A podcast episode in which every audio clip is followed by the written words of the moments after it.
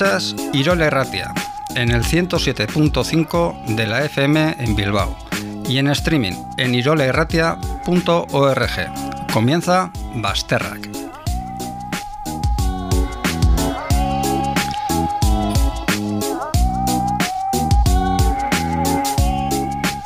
Onguietorri a esta edición especial de Basterrak. Mugarik no borders, sin fronteras. Con esta edición damos inicio a una serie quincenal que estrenamos hoy, siempre centrados en los mismos temas, fronteras y migraciones. Europa se amuralla, provocando una situación salvaje de abandono, de hacinamiento en CETIS y de centros de acogida, muertes cuando no asesinatos, deportaciones calientes, identificaciones raciales. En definitiva, provocando la constante vulneración de los derechos humanos de las personas migradas. Ante el vacío informativo en los medios más habituales de comunicación, consideramos que es necesario darle una cobertura más amplia, dentro de las posibilidades de todo el equipo. Por eso comenzamos ediciones especiales con grandes colaboradores y potentes testimonios. Por supuesto, seguimos en nuestra línea editorial. Comenzamos. Y lo hacemos con una canción de Que te calles. Nieva.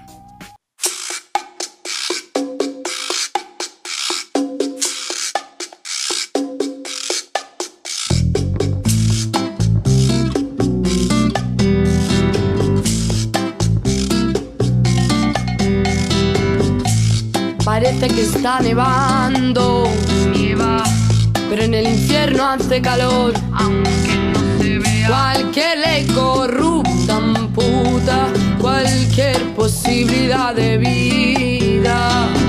Una acción que reacciona de otra agresión y pagan justo por pecador.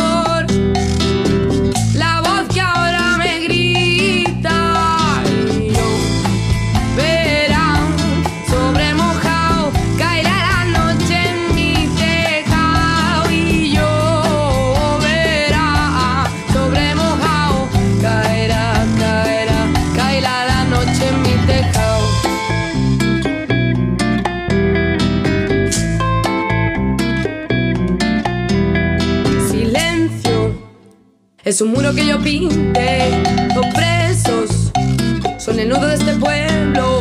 El alimento un bien escaso y básico. La opinión nos ciega retrocedemos. Aullando. Mis muertas a los muertos. Sedientas de comprensión. La agresión es dolor. Una guerra que no vino. Lloverá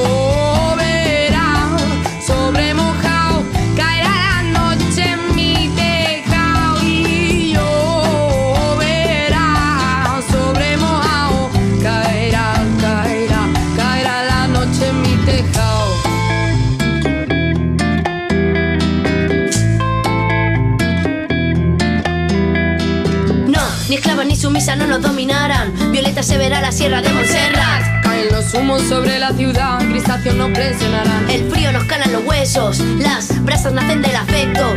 Nos abriga aunque siga lloviendo. Vamos a volver a volver a recaer hasta la eternidad del ser.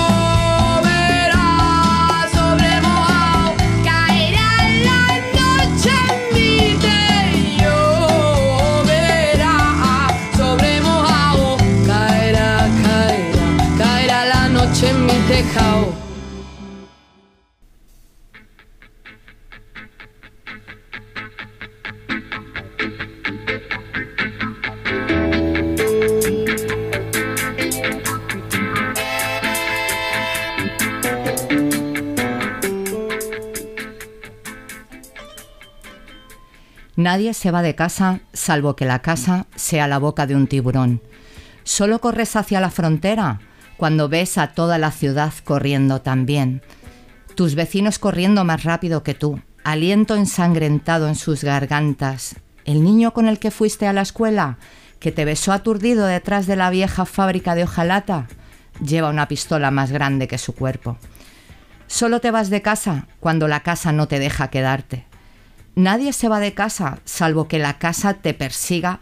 Fuego bajo los pies, sangre caliente en tu vientre, es algo que nunca pensaste que harías, hasta que el filo quemó amenazas en tu cuello, e incluso entonces llevaste el himno entre dientes, solo rompiste el pasaporte en el baño de un aeropuerto, sollozando mientras cada bocado de papel dejaba claro que no ibas a regresar. Tienes que entender que nadie mete a sus hijos en un barco salvo que el agua sea más segura que la tierra. Nadie se quema las manos bajo trenes, entre vagones, nadie pasa días y noches en el estómago de un camión alimentándose de periódicos, salvo que las millas recorridas signifiquen algo más que el viaje. Nadie se arrastra debajo de vallas, nadie quiere que le peguen, que sientan lástima de él. Nadie elige campos de refugiados o registros sin ropa donde te dejan el cuerpo dolorido o la prisión, porque la prisión es más segura que una ciudad en llamas y un guardia de la prisión en la noche es mejor que un camión lleno de hombres que se parecen a tu padre.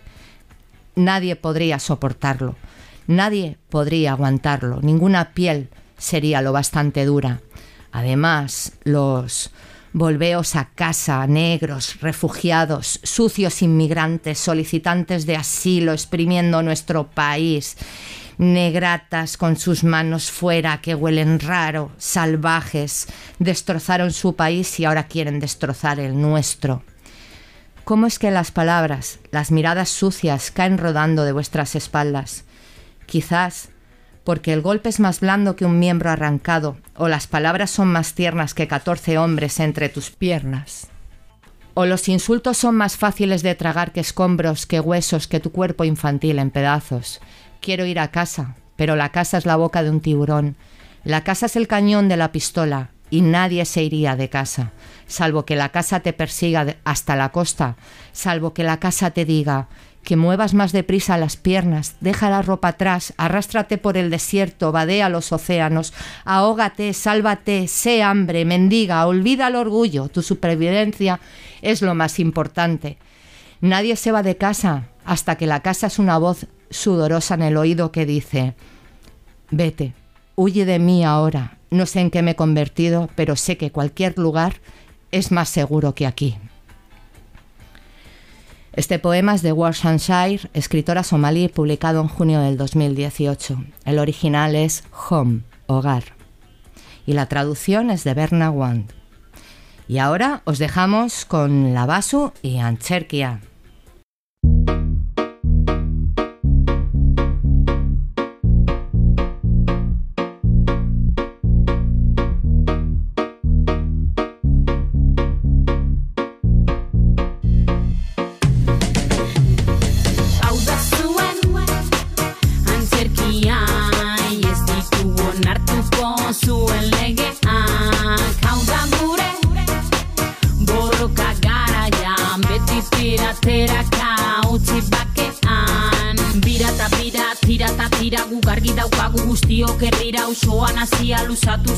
kateak apurtu zaurrera begira.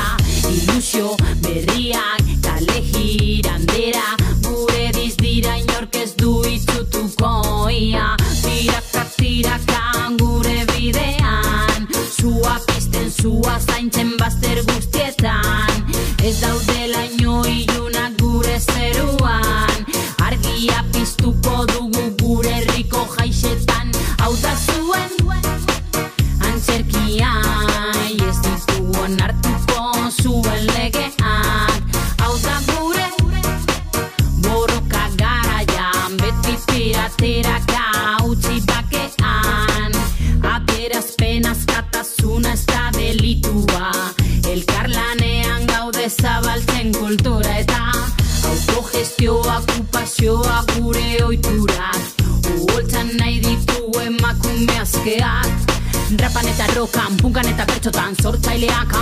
borrokan bilan azazulen engolerrotan kateak apurtuz estereotipo en kontra non dao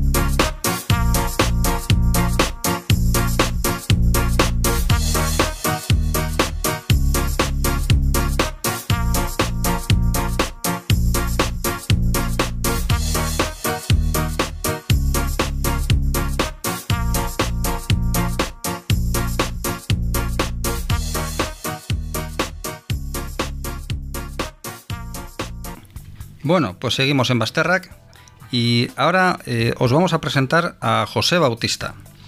Es periodista especializado en investigación y economía. Actualmente su labor en porcausa.org se centra en investigar redes de corrupción en torno a las fronteras. Hola José, ¿qué tal estás? Muy buenas, eh, Arratsaldeon, que primera vez que lo digo así de seguido, muy bien y muy contento de estar aquí con vosotros. ¿Qué tal es que ricasco, bienvenido a Basterrac. Ongi etorri, José.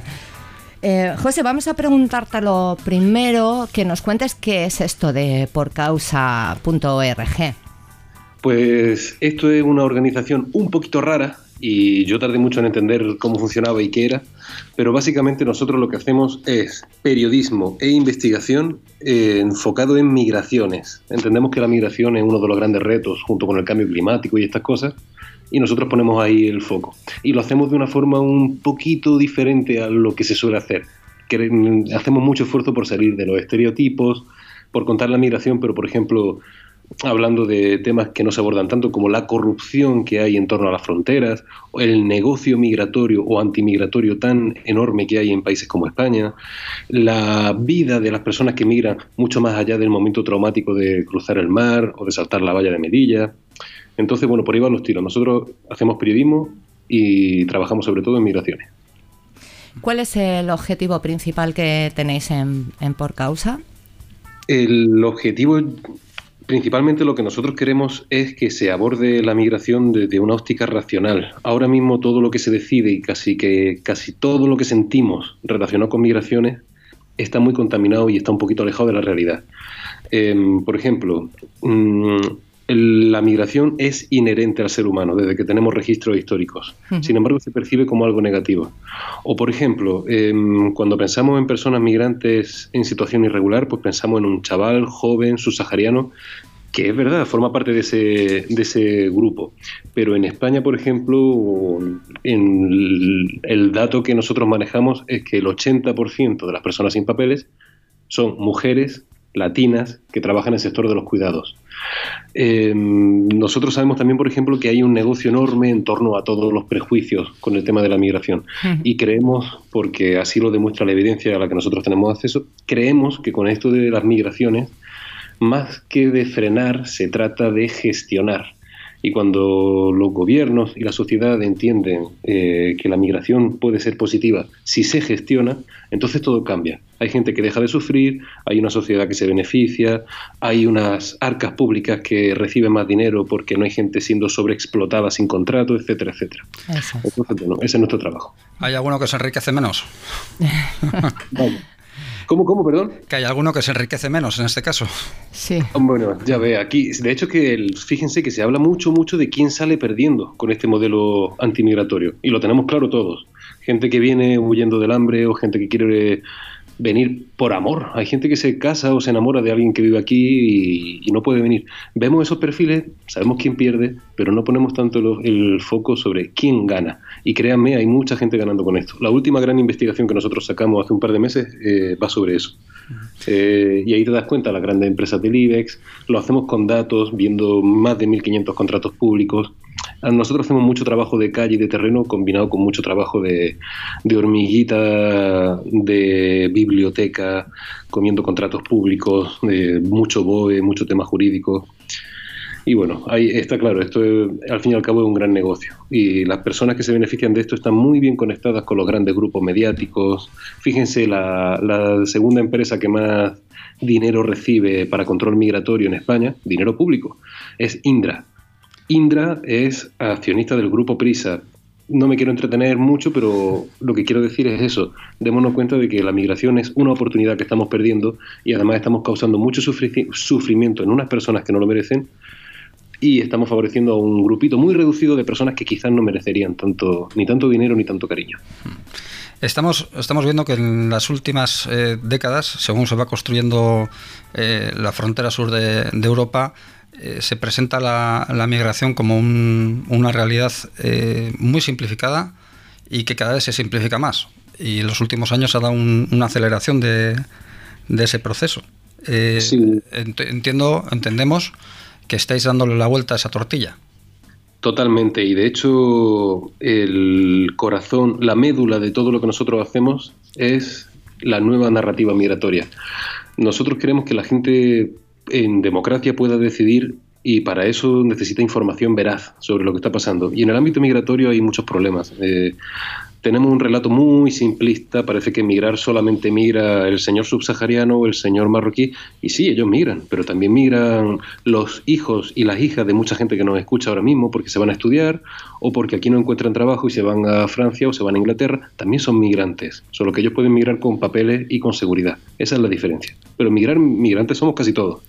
Eh, o por ejemplo, a veces se habla de con este relato simplista, ¿no? De qué negativa es la migración asociada a la violencia, narcotráfico, y eso no es verdad.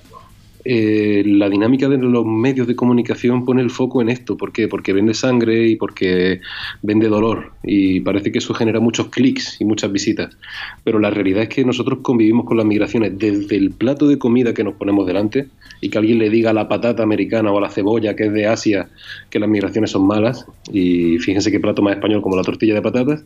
Desde lo que comemos hasta Fíjense con el COVID, las personas que recogen la fruta que nos comemos, las personas que están en el matadero trabajando en condiciones terribles para que tengamos carne, las personas que están cuidando a nuestros padres porque nosotros tenemos que ir a otro sitio a trabajar y no podemos.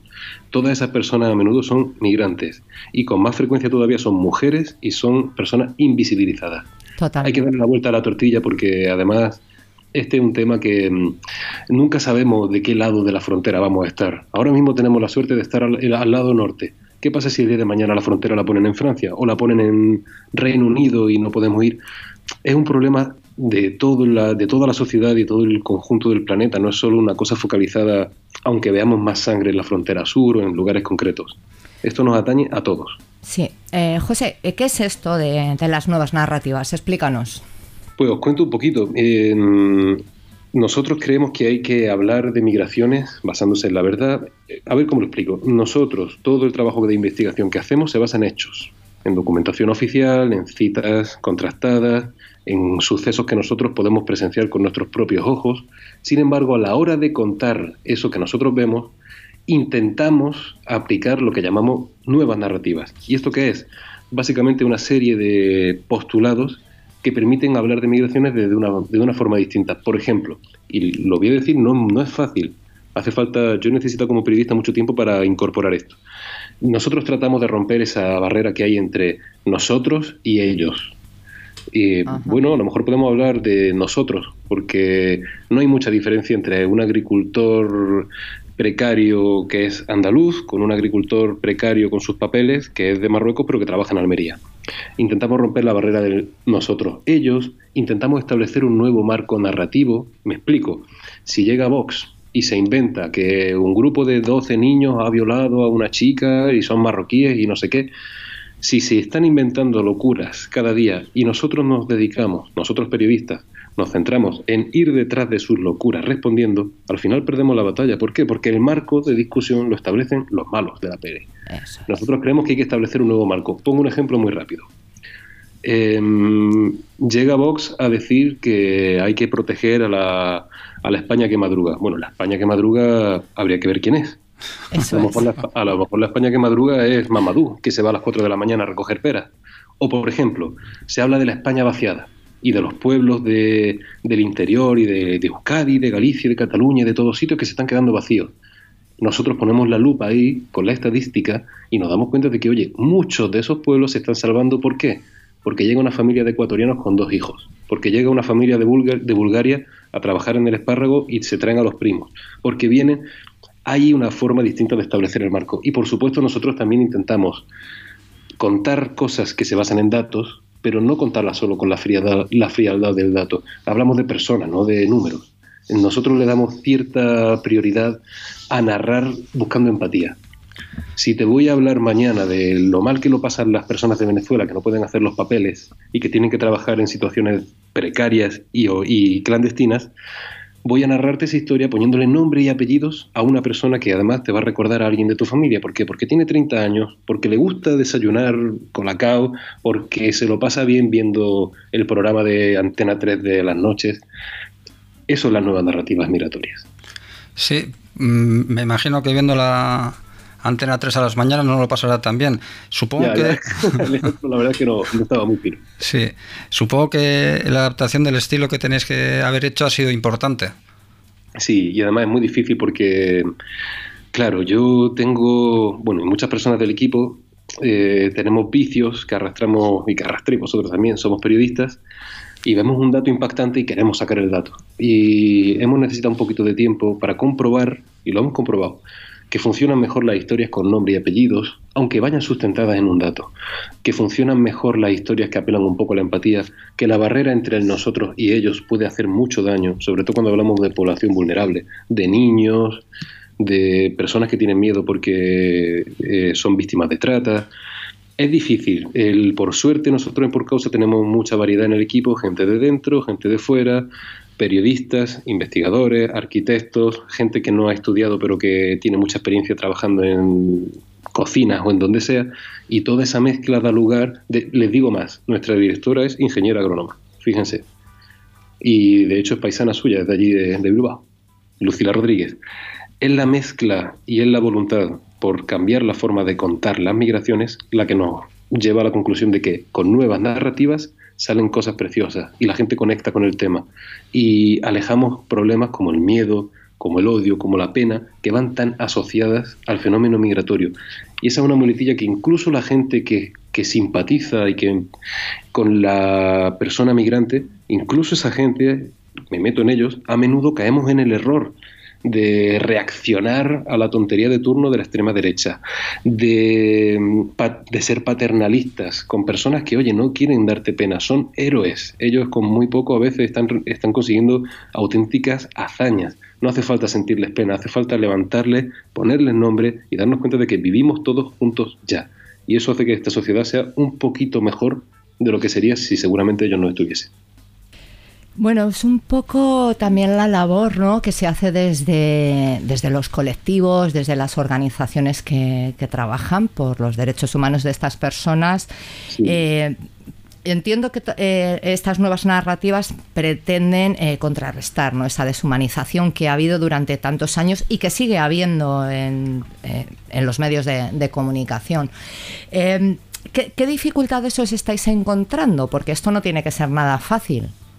Pues a ver, nosotros desde Por Causa lo que hacemos es trabajar con todos los medios con los que podemos, desde medios conservadores como el Confidencial hasta medios con un aire más progresista como La Marea o El Diario o El Salto, en fin. Y nos encontramos muchas dificultades, por ejemplo, a la hora de proponerle un tema a un editor. El enfoque a veces les cuesta pillarlo. Una vez que se ponen, a, que nos ponemos a trabajar y le llevamos ya el plato cocinado, al final se alegran. Por ejemplo, mi ejemplo favorito, pero te podría dar mil. Melilla Vice, Melilla Vice, si alguien quiere ponerlo después en internet. Nos tocó una historia, nos filtraron información muy, muy, muy potente sobre corrupción en Melilla, ciudad frontera, punto caliente de las migraciones, eh, frontera desigual donde las haya.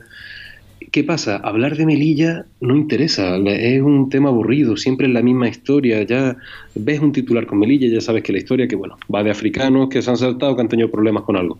No, nosotros lo que hicimos fue darle la vuelta al tema y hablar de la corrupción fronteriza, pero no solo de la que se concentra en la propia valla, sino de cómo eso riega todo el sistema de la propia ciudad. Y además lo empaquetamos con una presentación muy bonita, da la sensación de que estás leyendo la noticia y estás metiéndote en una película de acción. Eso es lo que hizo que esa investigación, Melilla, un tema que no importa a nadie, tuviese mucho impacto y un mes después de lanzar esta investigación, el gobierno de Melilla, aquejado por mucha corrupción, 20 años del mismo color, mismo señor, a la calle lo decidieron las urnas basándose en información que nosotros pudimos trabajar y que no tendría interés de no ser porque aplicamos las nuevas narrativas. Otro problema que a veces tenemos, ¿sabes cuál es? El, para nosotros es fundamental el tema de los derechos humanos, por supuesto, pero no es la única baza que nosotros utilizamos para atraer lectores o audiencia a este tema. Y me explico. Si vamos a titular y vamos a sacar una noticia en el Mediterráneo han muerto X personas, la violación de derechos humanos eh, de la Unión Europea responsable, etcétera, etcétera. Vale, pero es que ese mismo tema lo estamos escuchando día tras día. Llega un momento en que la, incluso la gente que comulga con esta causa se cansa. ¿Por qué? Porque ya todo es predecible. Entonces nosotros creemos que eh, con nuevos enfoques, con nuevas narrativas, se puede hablar de derechos humanos, pero es que además se puede hablar de fiscalidad. Y además se puede hablar de economía y además se puede hablar de empleo. Se puede hablar de muchas cosas sin solo centrarte en derechos humanos y eso a veces nos causa alguna, algún debate, debate sano también, pero bueno, debates con personas que están a este lado de la trinchera, por así decirlo, con organizaciones que, que hacen un trabajo maravilloso, pero que, que tienen una óptica más clásica a la hora de abordar las migraciones y solo se enfocan en derechos humanos. ¿Y eh, hay algún reto específico eh, a la hora de investigar eh, fronteras y migraciones? Hay muchos. El primero es la sostenibilidad en el tiempo. Es muy difícil encontrar recursos que permitan quedarte investigando más de dos meses, más de tres meses. Es realmente difícil. no solo pasa con la investigación de fronteras y de corrupción, pasa con otras, pero especialmente la fronteriza. Sucede también que nosotros trabajamos con grandes grupos de comunicación y con grupos pequeños, pero casi todos tienen intereses cruzados con el tema fronterizo. Y en, abierto hay anécdotas que no puedo contar, pero sí les puedo decir que por culpa de la influencia de estas grandes empresas, muchas de ellas del IBEX, nuestro trabajo no ha salido publicado en medios cuyos periodistas sí querían que hiciésemos este trabajo. Em, sucede también que nosotros somos una organización pequeñita, hay otra gente investigando y haciendo un trabajo enorme y no me equivoco casi seguro si digo que todos tenemos una presión de amenazas de, tenemos, recibimos muchas amenazas de querella, tenemos una exposición muy fuerte a, que alguien con poder quiera sacarle punta al lápiz y pillarnos porque metimos mal una coma o porque simplemente nos quieren marear como desgaste o como, como estrategia de desgaste para que no hagamos nuestro trabajo. En el caso de Por Causa, nosotros somos pequeños y pobres, pero lo que hacemos lo tenemos muy claro, le ponemos corazón Mm, somos profesionales todos, aunque tengamos una implicación emocional y nos consideremos migrantes y empaticemos. Sorteando los obstáculos como podemos. Tenemos una comunidad pequeñita, hay gente que nos echa un cable, ahora hemos, hecho un, hemos sacado un crowdfunding a ver si podemos seguir investigando industria del control migratorio. Iba a preguntarte por eso, iba a preguntarte por el proyecto de Spectran, ¿no? que es el que tenéis ahora con el crowdfunding porque os autofinanciáis. Sí, eh, eh, por causa es una fundación. Nosotros tenemos socios, hay gente que pone 5 euros al mes, 2 euros al mes, 20 euros al año, son nuestros socios.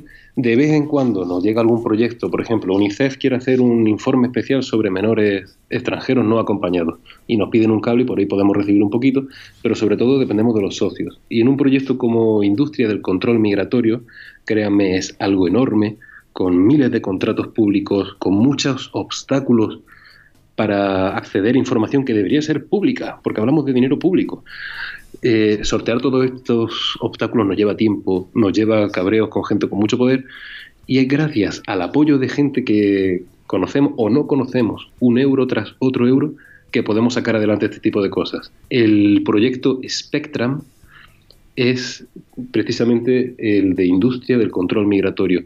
Queremos seguir profundizando. Hemos tocado la punta del iceberg y han salido muchas cosas. Tenemos más de 100 puertas giratorias, la hemos publicado.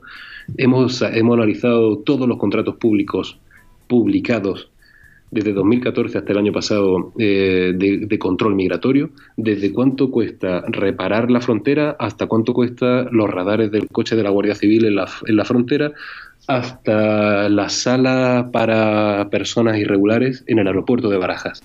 Y ahí nos damos cuenta de quién se lleva el ajo, quién está ganando dinero con mucha opacidad. Pero claro, todo esto lleva todo esto lleva mucho tiempo. Todo lo que hacemos lo hacemos después público. Las bases de datos están ahí. Quien quiera investigar, bienvenido, son suyas. Este trabajo es para todos, pero necesitamos apoyo. Y Spectrum es el nombre que le damos a todo este negocio terrible para quien quiera acercarse y entenderlo sin ser un friki de las migraciones. Normalmente cuando, cuando publicamos un trabajo hacemos tres cosas. Una salida periodística, potable, digerible para el gran público, una más técnica, está para frikis de las migraciones, y luego intentamos sacar una que sea nueva narrativa. Por ejemplo, Spectrum es una historia, es un manual para ejecutivos de esta malvada industria. Les animo a que le echen un vistazo que es muy divertido. Bueno, bueno, os van a seguir saliendo enemigos por todos los lados. La verdad es que Spectrum, eh, a, modo de novela, suena un poco a James Bond. es que lo, cierto es que tiene mucho, muchas cositas detrás que te hacen pensar en los malos de la, de la peli de James Bond y en los malos de otras películas que son todavía peores. pero con, eso es muy difícil, pero mientras tengamos espacios seguros como Basterrac o como tantos otros espacios que sí permiten ser libres, informar y hablar con, con, con, sin miramiento y, con, y sin pelos en la lengua, yo creo que estamos a salvo. Pues eh, aquí lo vamos a dejar por hoy, José. Es que ricasco, muchas gracias. Pero te esperamos dentro de 15 días. Eso es. Eh, para la próxima edición que hagamos de Fronteras nos gustaría poder contar con, vosotras y, que podáis contarnos, contarnos un poquito más eh, sobre los trabajos que ya habéis, habéis hecho. El de Melilla Vais me, me, tiene, me tiene intrigadísima. échale, un vistazo a ver qué te parece. Que yo creo que de ese algún día vamos a sacar una serie o algo así porque aquello tiene tela. Hablaremos.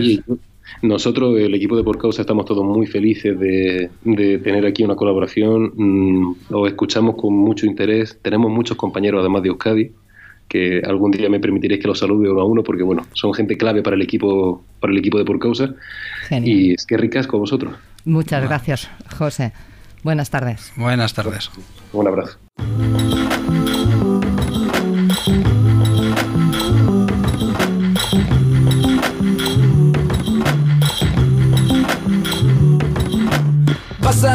Por cada frontera, pasarán los años de odio y de crueldad pasarán y ya no habrá ningún lugar prohibido, prohibido, ilegal. Ya no habrá liberado dueños ni esclavos. Estos tiempos callados pasarán, estos años de odio pasarán, tiempos callados pasarán, pasarán, pasarán. Dejé de contar miserias y empecé a contar futuros. Fui un náufrago de un pueblo en apuros, sin armas ni escudos. El tiempo sin fe, nada más duro que marchar desnudo. Agarrar mi tristeza y romper sus nudos. Los muros de mi alma son polvo, los convierto en pólvora. Así combato contra tu mirada incómoda. Soy un nómada que escarba entre su calma. Si la patria es el mundo, en el mundo no hay patria que valga. Pasarán por las largas fronteras, cada grieta. Pasará la luz por sus paredes quietas. Pasarán las injusticias, sus caricias crueles. Pasarán y no habrá soldados ni coroneles. Pasarán por cada frontera, pasarán. Los años de odio y de crueldad pasarán. Y ya no habrá ningún lugar prohibido. Prohibido, ilegal. Ya no habrá liberado dueños ni esclavos. Estos tiempos callados pasarán. Estos años de odio pasarán tiempos callados pasarán, pasarán, pasarán. Me hablaron de un lugar donde las balas no señalan, allí donde la pobreza resbala y no te acorrala. Me hablaron de una tierra clara y sin niebla que nunca tiembla, donde existe fruto para aquel que siembra. Tú mira mi vida deambular entre mi herida y mi duda, entre quien me tortura y quien me cura. Esa es mi aventura. La luna guía el camino y no me detengo, sin temer dónde voy porque sé de dónde vengo. Pasará el declive y su enjambre, el hambre sin Pasarán las garras del hombre y sus latigazos. Pasará el éxodo tóxico de óxido y clavos. Pasarán y ya nunca habrá ni dueños ni esclavos. Pasarán por cada frontera, pasarán. Los años de odio y de crueldad pasarán. Y ya no habrá ningún lugar prohibido. Prohibido, ilegal. Ya no habrá liberado dueños ni esclavos. Estos tiempos callados pasarán, estos años de odio pasarán, tiempos callados pasarán, pasarán, pasarán. Las marcas en mi piel, el dolor, el ruido del silencio en mi habitación, la furia de la tempestad, la oscuridad, la vida y la muerte pasarán, pasarán, pasarán. Pasará la guerra inventada, el rencor absurdo. Callarán las voces que gritan furias e insultos. Morirán los falsos paraísos que muchos vendían y la tiranía de los cónsules corruptos. Pasarán los funerales y la tristeza esperando. Pasarán por los senderos sin descanso. No habrá peregrinos suplicándole a la suerte. Pasarán y por fin morirá la muerte. Pasarán por cada frontera, pasarán los años de odio y de crueldad pasarán.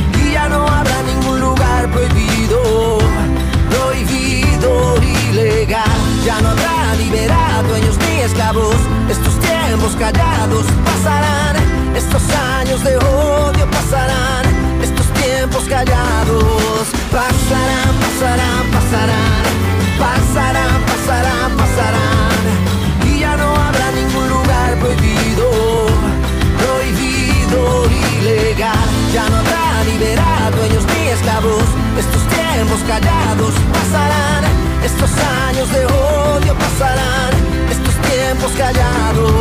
pasarán, pasarán, pasarán. Seguimos en Basterrac.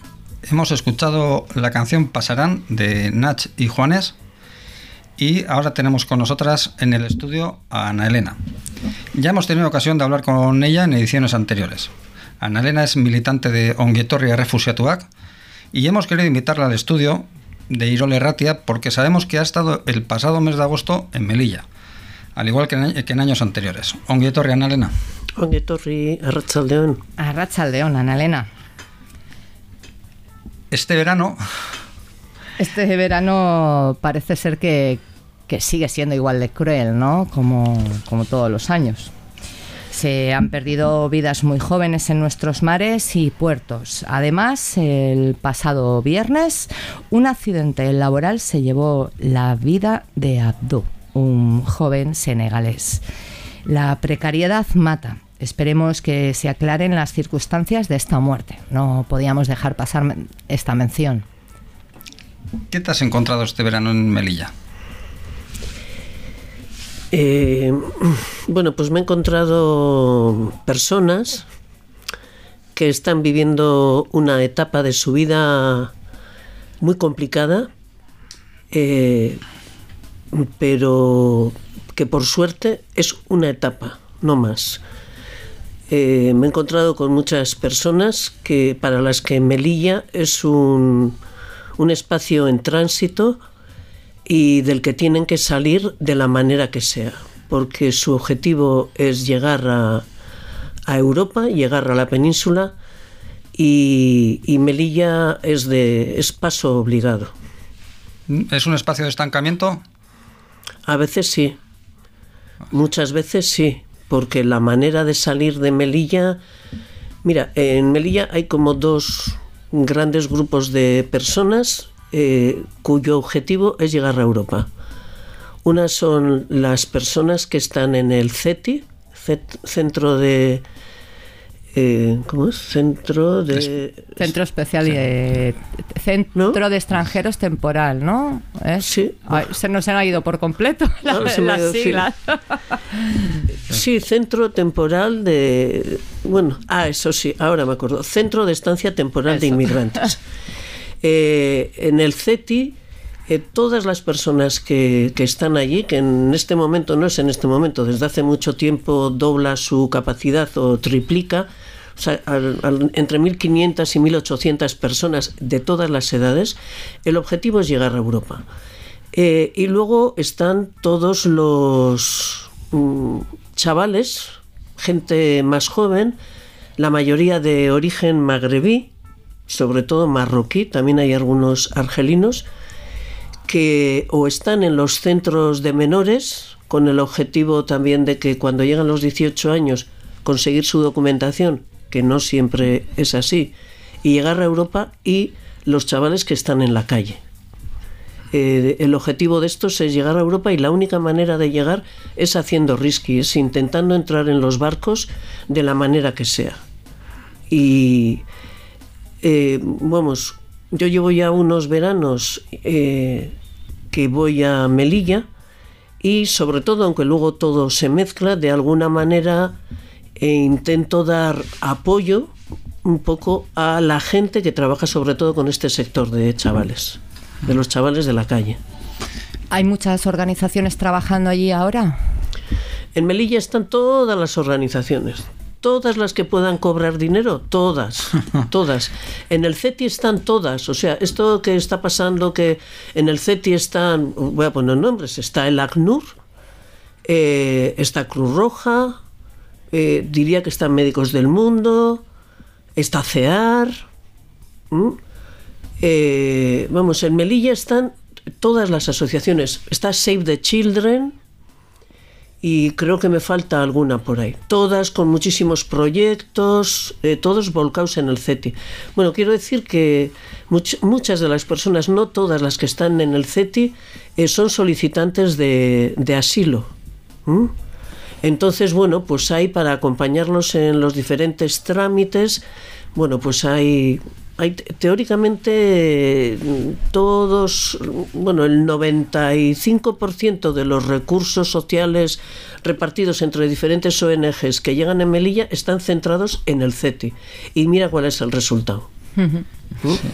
Eh, me he olvidado del servicio jesuita migrante que también está en Melilla y creo que algún otro. Sí, a mí me, resulta un poco raro porque em, me acuerdo que en una de, las primeras ediciones que hicimos en Basterrac pudimos hablar contigo y terminaste diciéndonos, diciéndonos, no os olvidéis de la frontera sur y concretamente nos hablabas de Melilla.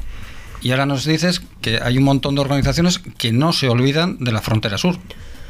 Hombre, es que la frontera sur mueve mucho. La frontera sur... Es un gran negocio. Es un gran negocio. O sea, económicamente eh, mueve mucho. No digo ya por la externalización de fronteras, todo el tema de las vallas, del refuerzo, del control migratorio todo esto, que bueno, yo hablo de Melilla porque lo conozco un poco más, se puede equiparar a Ceuta, sí. ¿eh? algo parecido. Eh, la diferencia entre Melilla y Ceuta es que de Ceuta a la península hay media hora en barco y de, Melilla a la península hay ocho horas de barco, con lo cual es, mm, bueno, está más lejos de todo Melilla, ¿no? El negocio de la frontera sur eh, es, eh, es, terrible y uno de los negocios es el asistencial. Sí. Totalmente. además ahí llega dinero de Europa y llega, vamos, y, es verdad. Entonces, pero, pero toda esa asistencia eh, está centrada en las personas del CETI y aún así están mal tratadas. ¿Mm? Hemos visto eh, las noticias eh, la semana pasada, eh, las noticias sesgadas sobre los disturbios que, han habido en el CETI de, Melilla, ¿no? Sorprende sabiendo que hay tantas organizaciones allí cómo se puede llegar a esta situación, ¿no? fue todo estos disturbios esta pequeña revuelta que hubo fue porque empezaron a surgir los primeros casos de coronavirus, ¿no? El, miedo al, al virus y las condiciones ya de por sí inhumanas en este lugar llevó a que estas personas eh, a las personas internas a, rebelarse para exigir una, solución ante la gravedad de la situación. Sorprende ¿no? que estén tantas organizaciones y que se dé esta situación. ¿Qué nos puedes contar de ello?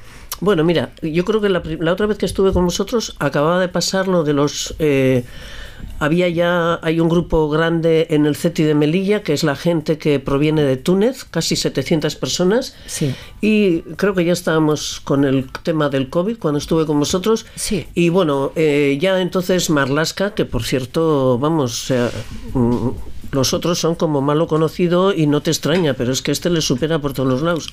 Un abrazo desde aquí. No, gracias. Ni virtual.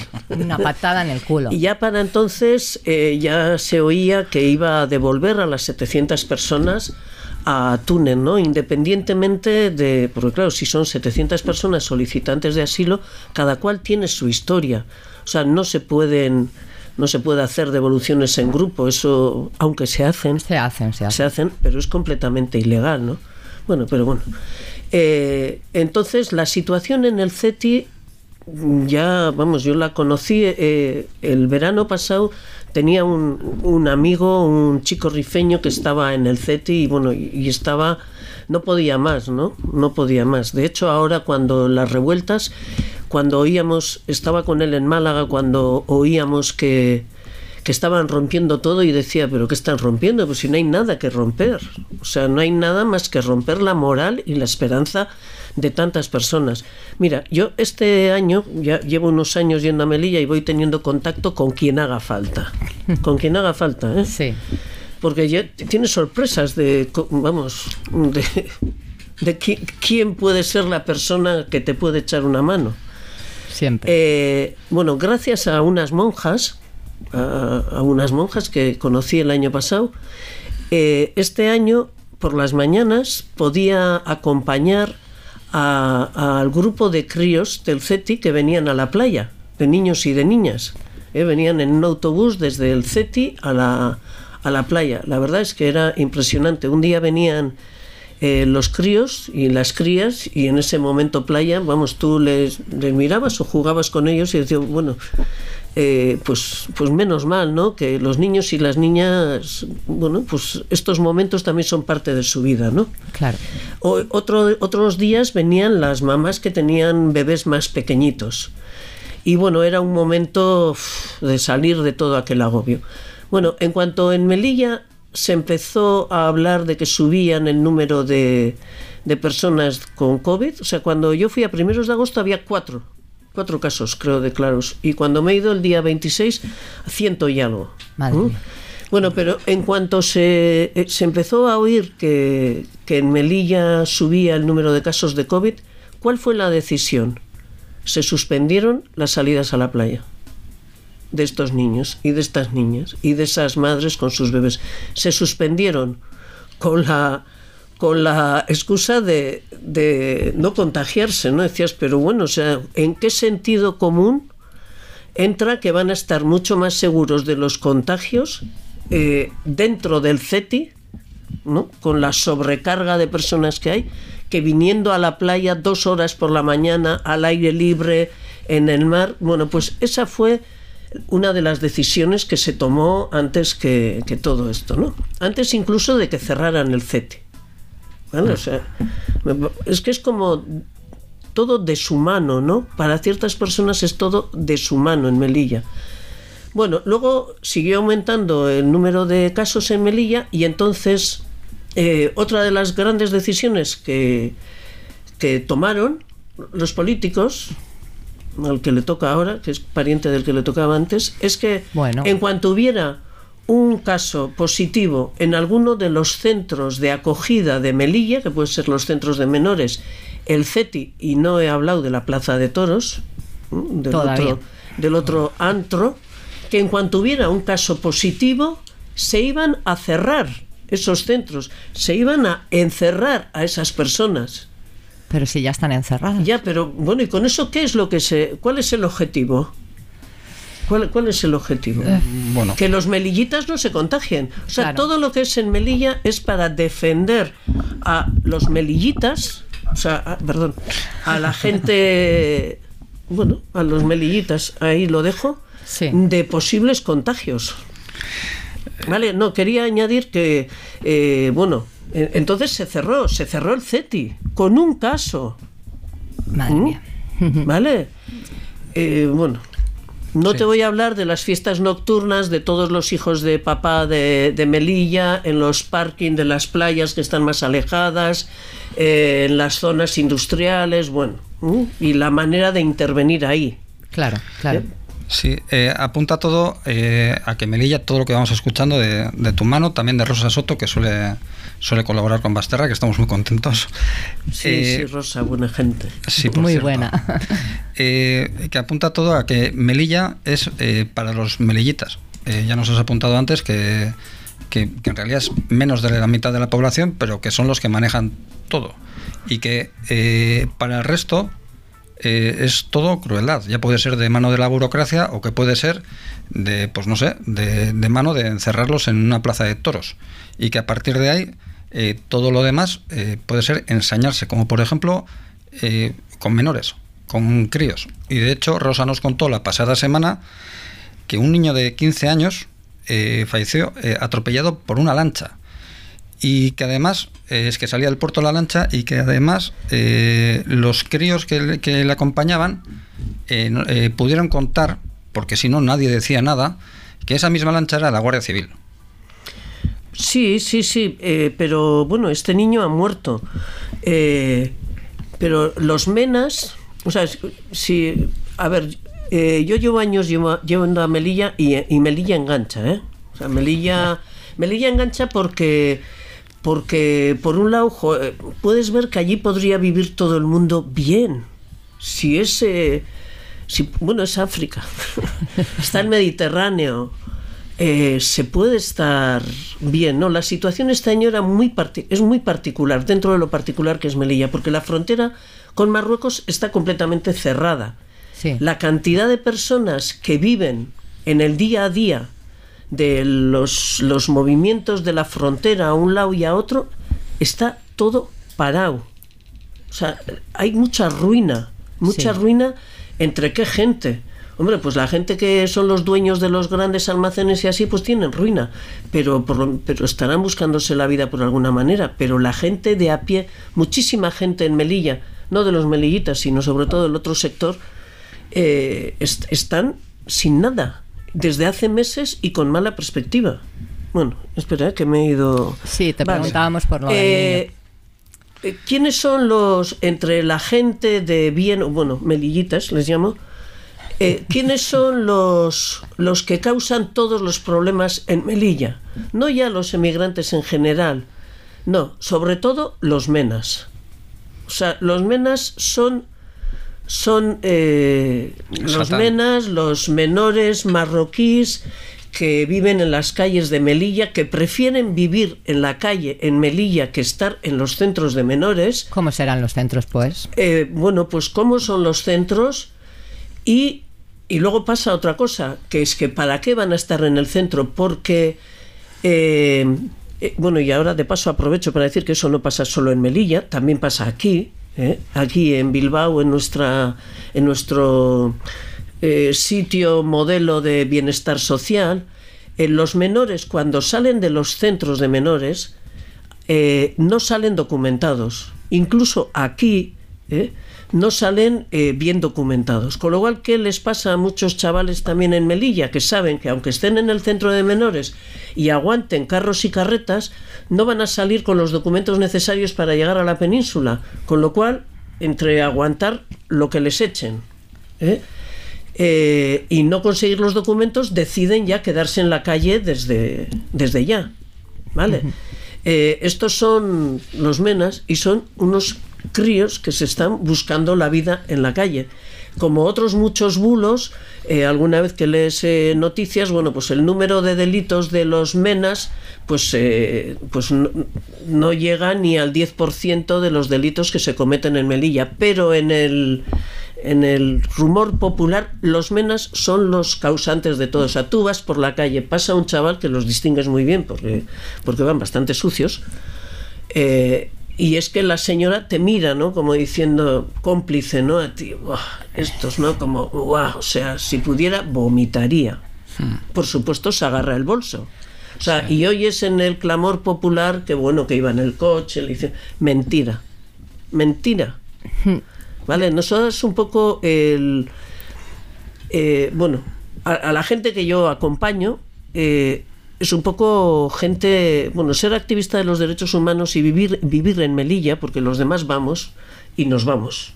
Hay muy poca gente que vive en Melilla todo el tiempo y que, y que está posicionada públicamente, públicamente a favor de las personas con menos derechos.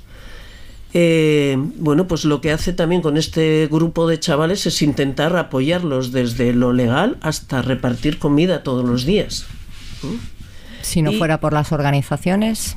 No, es, es una organización muy pequeñita y personas individuales Sí, eh, sí, que sí. llegan a lo que llegan. Eh, hay personas que ayudan pero no se atreven a hacerlo públicamente. ¿Mm? Vamos, eh, Yo conozco el caso de una persona que además es de uno de los cuerpos de seguridad del Estado que prepara sopa eh, los día, el día de la semana que le toca, pero ella no va al reparto Ya. porque le han dado un toque en su trabajo. Es fuerte el marcaje. Sí, sí, no, no. Es fuerte y. Es fuerte. Vamos. O sea, es, es como que se nota, ¿no? Es que Melilla es muy pequeña.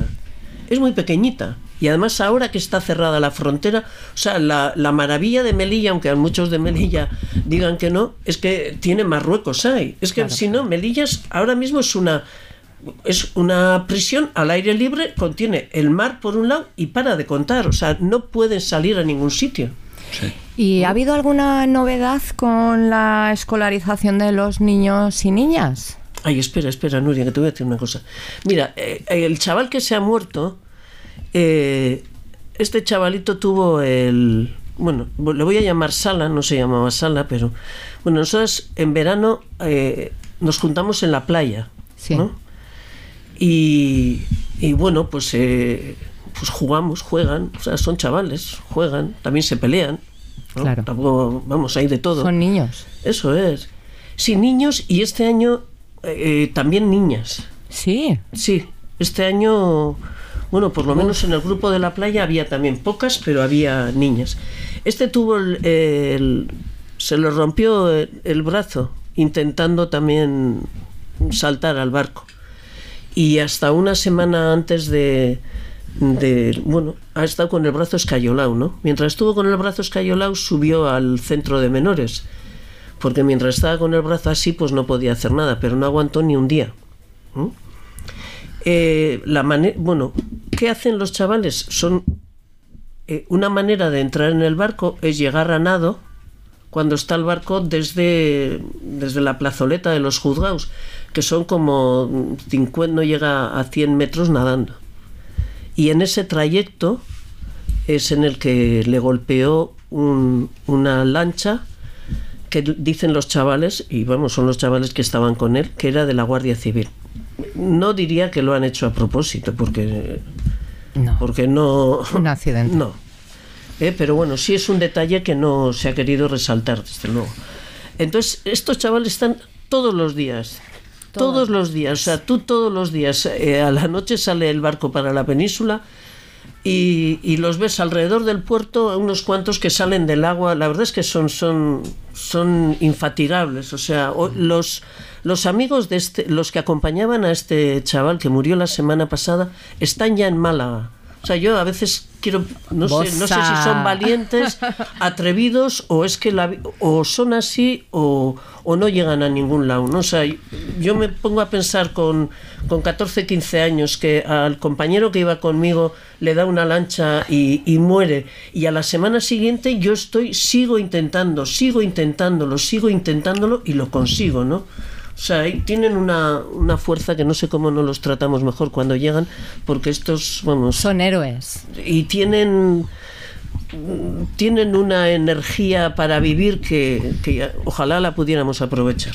Desde luego. Vale, ahora lo de la... Lo de los colegios, la escolarización de los niños. No, la única buena noticia de la escolarización es que por fin parece, parece que se va a hacer un nuevo colegio público en Melilla. Pero bueno, yo vi un cartel por ahí y alguien me dijo, pero mujer, que ese cartel lleva mucho tiempo ahí. No, no, no hay ninguna novedad. Eh, porque el problema en Melilla es que para empadronarse no es lo mismo empadronarse en Melilla que empadronarse en Bilbao. Y mira que en Bilbao lo tienen complicado también.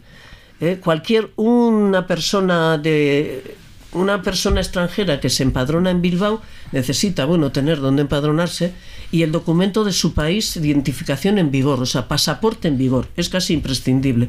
En Melilla no. En Melilla incluso eh, eh, con pasaporte en vigor no se le permite a la población, que hay muchísima, casi dos tercios de la población es de origen magrebí, no les permiten empadronarse. Entonces, bueno. Es una especie de p- política de excepción eh, hecha para excluir, eh, digamos, a más de la mitad de la población. Claro, o sea, bueno, claro, sí, sí, sí, o sea, en Melilla hay una sociedad, eh, eso ya no hablo ya de la gente del CETI ni de la gente que está en la calle, hablo de los habitantes y las habitantes de Melilla, ¿no? Eh, En Melilla hay una sociedad a dos velocidades, ¿no? Unos son los, bueno, más o menos de perfil eh, blanco, cristiano, eh, funcionarios o funcionarias tanto del Estado como de la comunidad autónoma, eh, fuerzas de seguridad del Estado, las propias de la comunidad autónoma y todas las fuerzas alrededor del tema de la frontera que refuerza Guardia Civil y Policía Nacional. Luego están todos los mandos del ejército y todos los, eh, soldados, toda esa gente y los comerciantes. Esos son los que quedan en Melilla, esos son los, los melillitas, ¿no?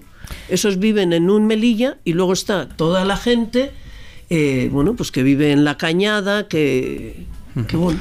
Estamos, hemos hablado a una, a una edición anterior que realmente entre esa gente, entre la gente que no se ha podido escolarizar porque no tienen padrón, hay gente que, eh, hay chavales que han nacido en, en, Melilla. Esto es que no es gente que, que, de repente ha llegado y dice, no, no, no tienes padrón, no te, no te escolarizas. No, gente, chavales nacidos sí, en Sí, sí, ellos nacidos, sus padres, sus abuelos, igual en tercera generación.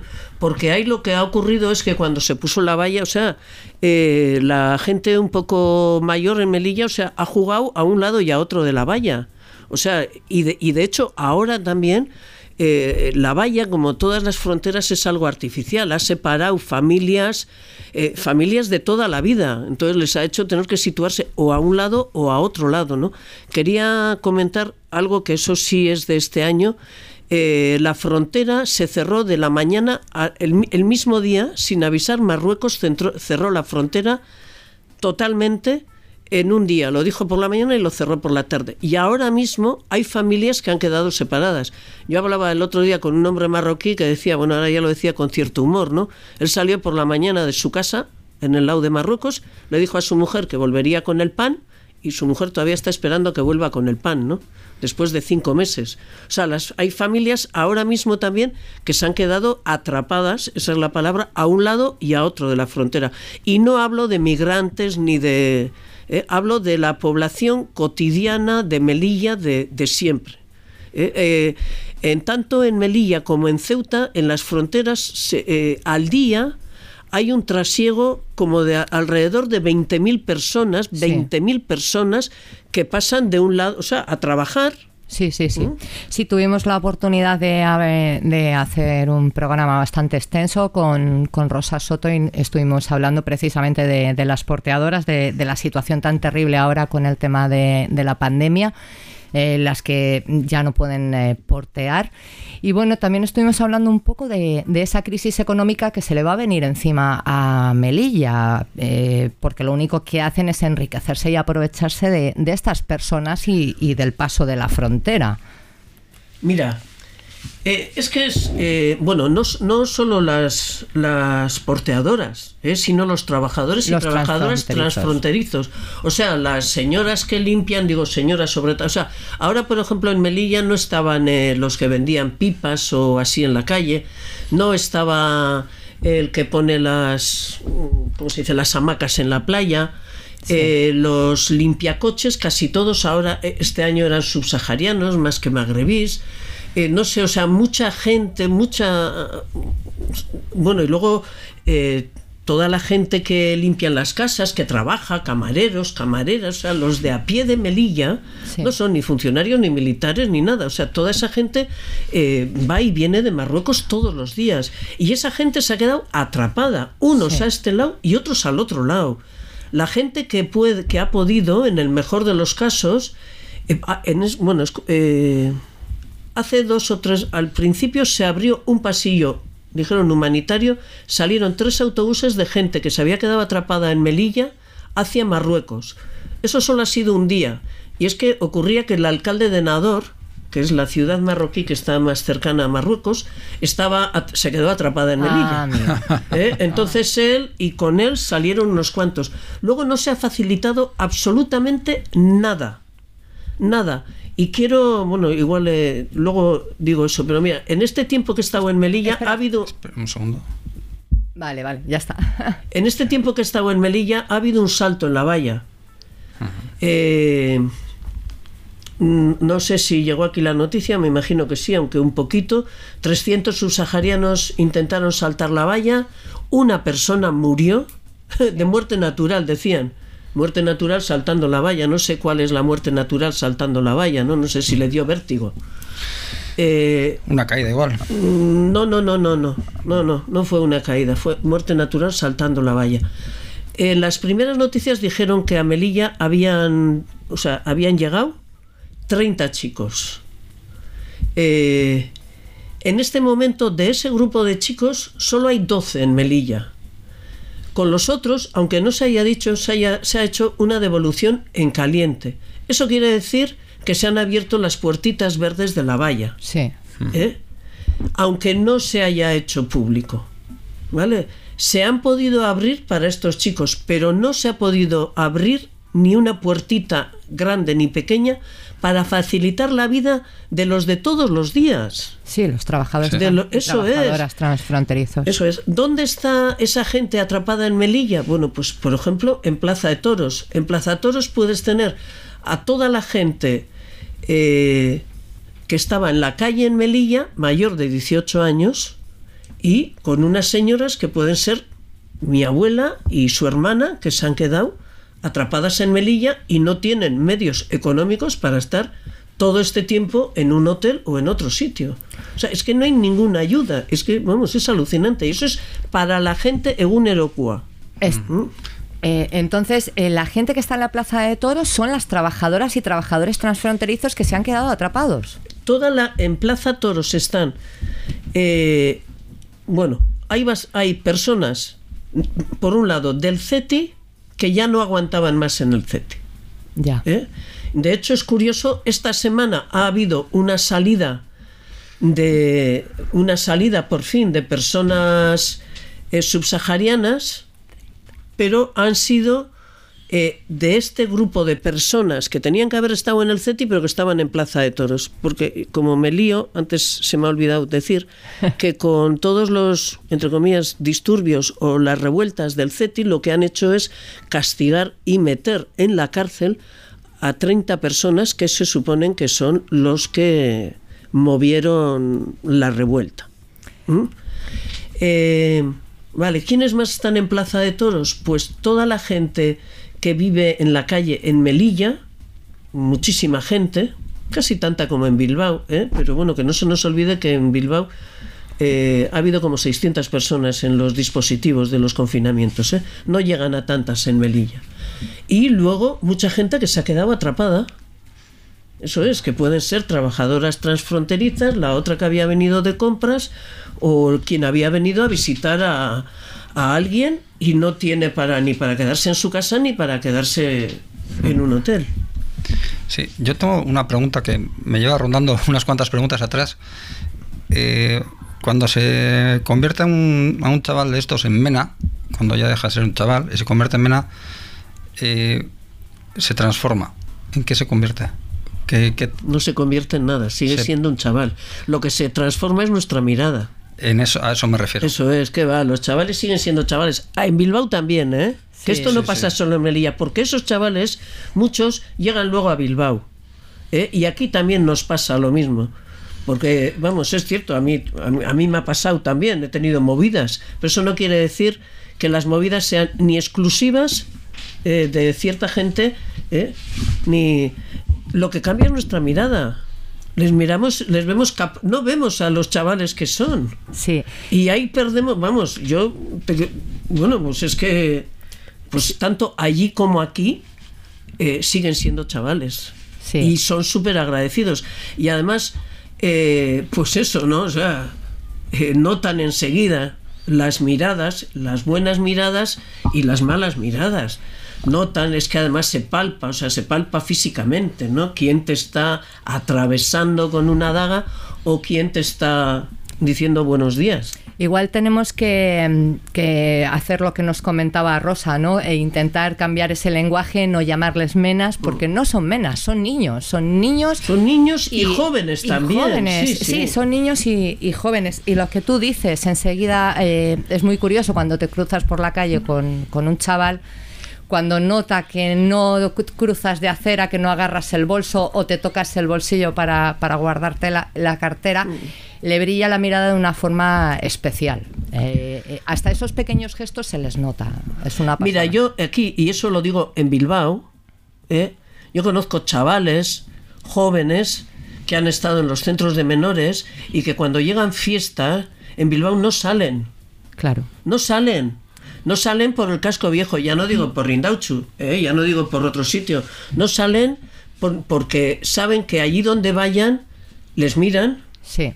les miran, les miramos, no les miran, les miramos y les atravesamos con la mirada. Y Sí. prefieren quedarse donde están, aunque sea debajo del puente, ¿eh? Sí, sí, sí. sí. Hay un marcaje muy evidente. Sí, sí, sí. Bueno, eh, es eso. Y, lo- y una cosa voy a decir, en Melilla son aves de paso, aquí no, ¿eh? Aquí vienen a quedar. Aquí se quedan. Y por suerte que tenemos que se queden. Sí. ¿eh? Sí. Entonces, a ver si aquí también empezamos a cambiar eh, la mirada. Justo, Porque- justo en la, eh, hablando con, con José Bautista anteriormente, eh, le hemos preguntado eh, que era, porque nos comentan que están utilizando las nuevas, está- están enfocados a trabajar las nuevas narrativas, que precisamente las nuevas narrativas que ellos están trabajando es contrarrestar ¿no? esa, esa deshumanización a las personas migrantes.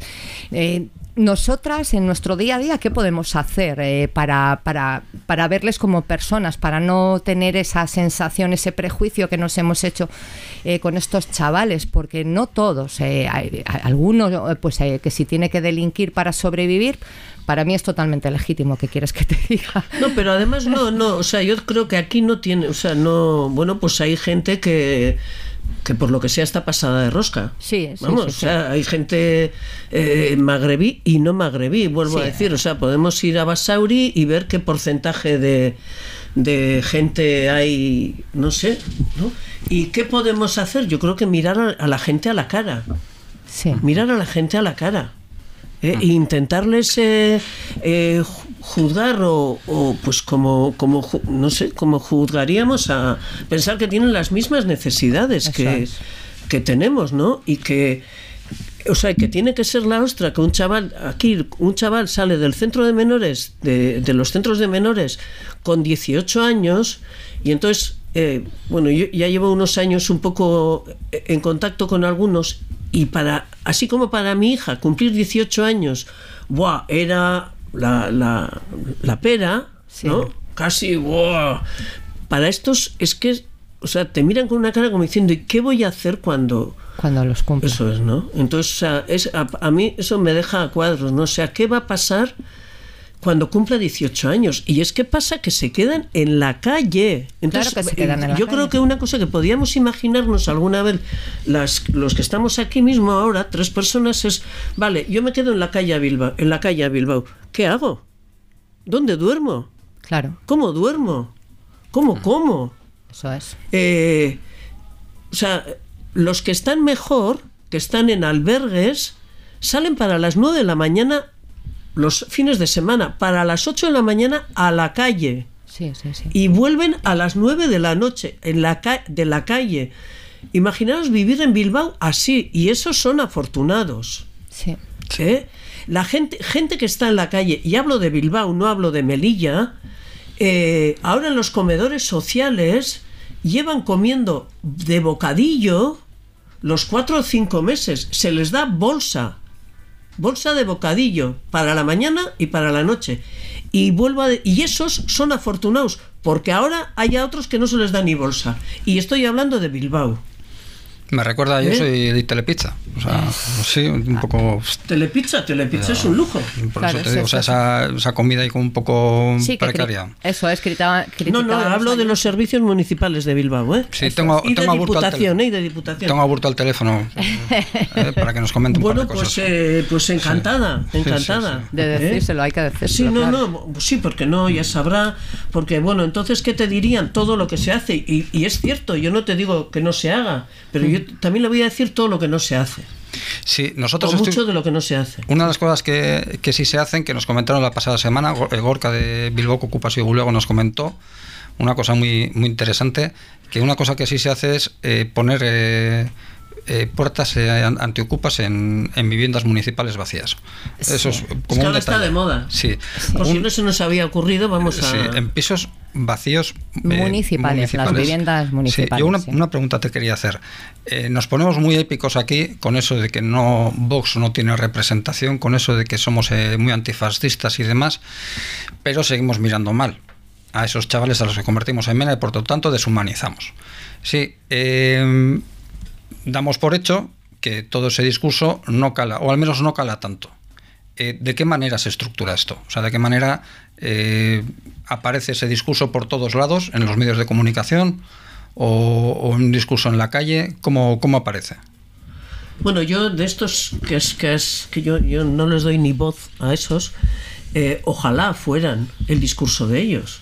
O sea, el problema es que esto es el discurso de todos y de todas en esta sociedad.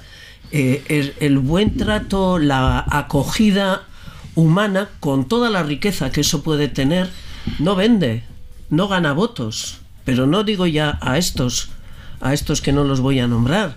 No vende ni para el PNV, ni para, ni para el Partido Socialista, ni para el PP, e incluso diría que ni para Bildu. ¿eh?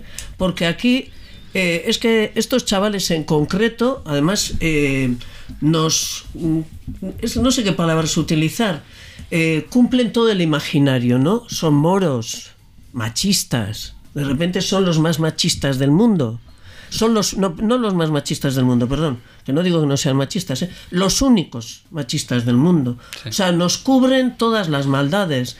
No, les podemos echar a ellos eh, muchas de las culpas que o sea, son ellos, con lo cual nosotros no somos. Yo creo que eso en el imaginario nos limpia mucho, ¿no? Ellos nos roban los móviles, ellos violan a las tías, pues no digo que no pase, ¿eh? pero entre comillas voy a decir, a ver, ¿eh? que se me entienda bien, ojalá todos los violadores eh, pues fueran, vamos, los pudiéramos señalar así, ¿no? Cuidado con ese que es violador. Sí, sí, ¿no? sí, sí. O sea, y a este no, porque como este es chico, pero este no es de esos, entonces no. Entonces yo creo que ahí hay un imaginario, y bueno, y hay, hay sobre todo un imaginario, que es la ley de extranjería, Sí. que pone las condiciones ideales para que todas las personas que llegan con unas ganas de trabajar de la ostra, o sea, con una necesidad y ganas de buscarse la vida, de sacar la vida adelante, cuando llegan aquí tienen que estar por lo menos tres años arrastrándose Eso es. arrastrándose y les obligamos a pedir a vivir en el mejor caso de las ayudas y en vez de ver cuando llega una persona cuando tenemos un chaval de estos delante mira tío cómo se lo está currando eh, vemos todo el tiempo cómo están haciendo la cola de no sé qué porque va a haber los cursos finan o sea eso es oficial, es una estrategia oficial. No dejamos que esta gente, que las personas que vienen de fuera, estas personas de donde sea, la mayoría vienen con un proyecto de vida y con unas ganas y necesidad y ganas de salir para adelante y se las machacamos. Sí. Les machacamos la autoestima desde el primer día que llegan, que se tienen que ir a debajo del puente, que se tienen que, que vivir de la manera que sea. Y eso, todo eso suma. Sí. Todo eso suma. Y, y es la ley de extranjería, le da un marco legal a eso. Yo no sé si todo el mundo tenemos muy claro que aquí, aunque venga eh, quien sea, no puede trabajar de manera legal durante tres años. Tres años. Tres años, mil días. Y luego ya se verá. Sí, yo tengo eh, una última pregunta para ti. Sí, ya acabamos. porque- Eh, no, yo, yo. Ah. Luego, luego Live, eh, no sé. no te preocupes. Eh, la última pregunta, no te enfades conmigo, no me pegues una hostia, por favor. No, no, Eh, no pego. Chillo, pero no pego. Vale, bueno, pues chíllame lo que quieras. Eh, ¿Hay personas ilegales? No. No. Ninguna persona es Ninguna ilegal. persona es ilegal. Eso no es, eh, no sé, una especie de es brindis al. Ilegal, no, eso es cierto. O sea, eh, otra cosa es que, que digamos que, bueno, si equiparamos a pers- persona con carnet de identidad, si, tener, si ser persona es tener carnet de identidad, entonces puede ser que sí, pero vamos, lo que yo, bueno, igual ya soy vieja, igual ahora, pero vamos, que conste que me acabo de jubilar y donde yo he trabajado hasta la semana pasada, eh, las personas no son, vamos, los seres humanos tenemos una, no, no dependemos de tener carne de identidad, ¿no? La definición no es, tampoco en los institutos de persona es quien tiene pasaporte en vigor, persona es quien tiene carne de identidad. Entonces, La ley es un papel. Claro, yo eso también y en el instituto también les decía muchas veces, ¿no? Eh, una cosa es la justicia y otra la legalidad. Ojalá estuvieran juntas siempre, pero la verdad es que vemos en, muchísimos casos que no es así, ¿no? O sea, la ley de extranjería da un marco fantástico para hacer eh, para hacer actos mm, eh, actos injustos legales y yo creo que el, mayor bueno uno de los mayores ejemplos es el de que ahora es legal dejar a una persona que se ahogue en el mar delante de tus narices eso es legal pudiéndole socorrer no señor o sea resulta que si le socorres estás cometiendo una ilegalidad y si no le socorres eres completamente legal Ya pasó en Grecia con No. los voluntarios. Hombre, eh, y eso que- está pasando en el Mediterráneo, eh, la salvamento marítimo hoy en día aquí en el Estado español está completamente militarizado. Vamos, o sea, eh, yo conozco, es- que es que me toca las narices, porque conozco, es que conozco a personas que estaban en un barco y se han ahogado porque no han llegado, estaban un salvamento marítimo de un país al lado, pero no estaba al que les tocaba al que les tocaba rescatarles y se murieron compañeros suyos allí. Joder, y eso es en el Estado español y eso está pasando y eso es legal. Bueno, si llevamos ese ejemplo al extremo, podríamos tener la playa del Tarajal. Bueno, Sí. mira, la playa del Tarajal el otro día, una madre, porque ahora con, el, con los, la gente que se ha quedado atrapada, eh, en- tanto en, en Ceuta como en Melilla, eh, el otro día leí que una madre, que saque, eh, trans- una trabajadora transfronteriza que se quedó atrapada en Ceuta, su hijo murió en Marruecos, estaba enfermo y murió de una larga enfermedad.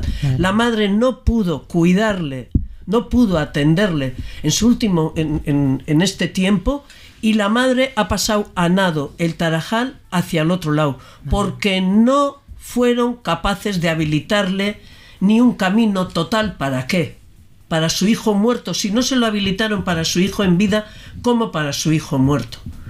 O sea que, bueno. Sin palabras. Sí, eso Pero hay que ponerle, hay que ponerle Sí. palabras. Sí, sí, sí, hay que sí. ponerle porque sí. Se, se lo tendrá que haber pedido al alcalde de Nador.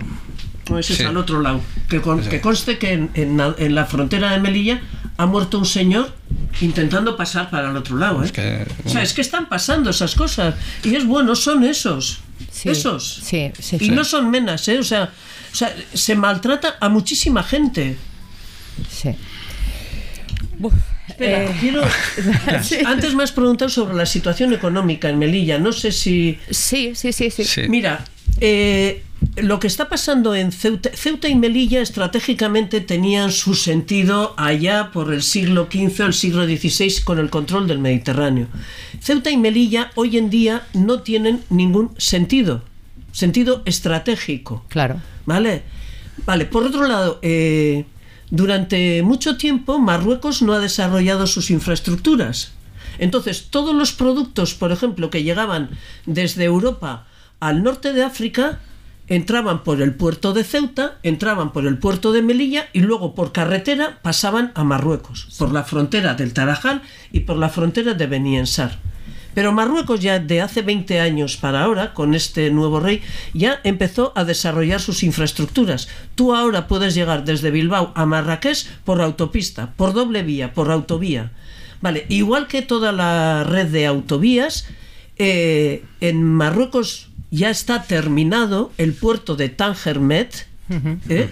en Tánger, por el lado de Ceuta, y el puerto de Beniensar. O sea, yo estoy en Melilla y veo a la izquierda tengo los barcos que están en el puerto de Melilla y a la derecha, a la misma distancia, hay un superpuerto de carga que es el de Beniensar. Sí. ¿Vale? Y hay otro puerto grande para eh, turismo que está en marcha ya. ¿Qué es lo que o sea, a ver si, además con una cosa, tanto a uno como a otro puerto llega el tren desde el sur de Marruecos. ¿eh? Entonces, ¿qué pensaban en Melilla y en Ceuta? Que cuando Marruecos pusiera en marcha esos, eh, esos puertos, o sea, ¿qué va a pasar? Sí, lo hablábamos, preci- es lo que comentábamos antes, lo hablábamos con, con Rosa Soto. Sí. Claro, es que, vamos, entonces ahora dicen en Melilla, dicen, no, los marroquíes lo que quieren es ahogar Melilla. Pero es que, tíos, empezar a pensar, y tías, empezar a pensar en que o vendéis algo de vuestra tierra, o lo vendéis en positivo, o, o es que no pinta nada. Es que no van a pasar los productos eh, para llegar a Marruecos, lógicamente, si está el puerto de Beniensar, irán por ahí, no van a pasar por Melilla para que luego tengan que ir de Melilla a Marruecos. Y todo eso no es cosa de un día. No, no, no, no. Bueno, eh, el karma, el karma. Ciudades a mí me da la sensación de, me transmite una sensación de ciudades moribundas. Sí, O sea, así sí, me- porque además con tanto odio, Sí. con tanto odio y tanta reafirmación en el españolismo, bueno, o sea, de verdad, el número de banderas, eh, bueno, a ver, igual si fueran icurriñas, el número de banderas españolas en Melilla, o sea, en todo, desde las mascarillas, eh, en todo es exager- o sea, es como de un patriotismo, de este patriotismo además cutre, ¿no? Porque entiendo que igual que aquí hay eh, que, que también en Euskal Herria, ¿no? Hay gente que, que no se quita la icurriña, pero entiendo que también en el Estado español yo tengo colegas que son españoles y españolas y no son de esa bandera cutre, son también eh, gente que, que lucha por los derechos de su país. O sea que, no, de esa- ese, ese cutrerío, ¿no? De patriotismo que solo es de bandera, de toros y de... Y de ah, bueno, peineta. Y de peineta, ese, Ese, ese, ¿no? ese. Ese. Eh, es que, o sea, eh, le escuché, ya, ya me voy a callar, ¿eh? A alguien le escuché que en Melilla había un proyecto, hubo un proyecto de alguien que pensó con un poco de futuro que era eh, convertir en Melilla o hacer de Melilla un punto de referencia en tema eh, informático. O en sí, como Sí, una especie de parque tecnológico con nuevas tecnologías, algo que atraiga a Melilla y entiendo que a Ceuta algo especialmente, o sea, que atraiga a la gente allí, ¿no? Incluso que fuera una referencia dentro de África, pero para eso tienen que aceptar que están en África. Parece un, un pensamiento muy positivo, pero poco realista. No, poco- lo poco realistas son los otros, o sea, este, Sí, sí, este bueno, tenía un poco de miras para adelante, Sí. por supuesto. Es- es en mi caso. Rancio y agonizante, Sí, se nos ha ido el tiempo. pero además por mucho. sí, Bueno, por Con, mucho. con Ana Elena siempre. Es que, bueno, No, pero es un placer tenerte Sí, con nosotras. Cada pregunta es un mechero. Sí. Es que, es que es que la vida de mucha gente es un mechero y hay que, hay que darle caña. Sí. Porque los estamos tapando todo el tiempo. Bueno, Por, por algo te invitamos también, ¿eh? Claro, Porque es un placer. Pero a la siguiente Bilbao, ¿eh? No quiero hablar de. Bueno, quiero hablar Hemos de hablado Melilla también de Bilbao, ¿eh? y de Frontera Sur. Pero yo quiero venir a hablar de Bilbao. vale. ¿eh? De la vale. situación en Bilbao. Vale, pues ya lo preparamos Vale. el programa y te Y volvemos también, a, como a si fuera invitar. Rosa Soto. Rosa de Melilla. Diez minutos.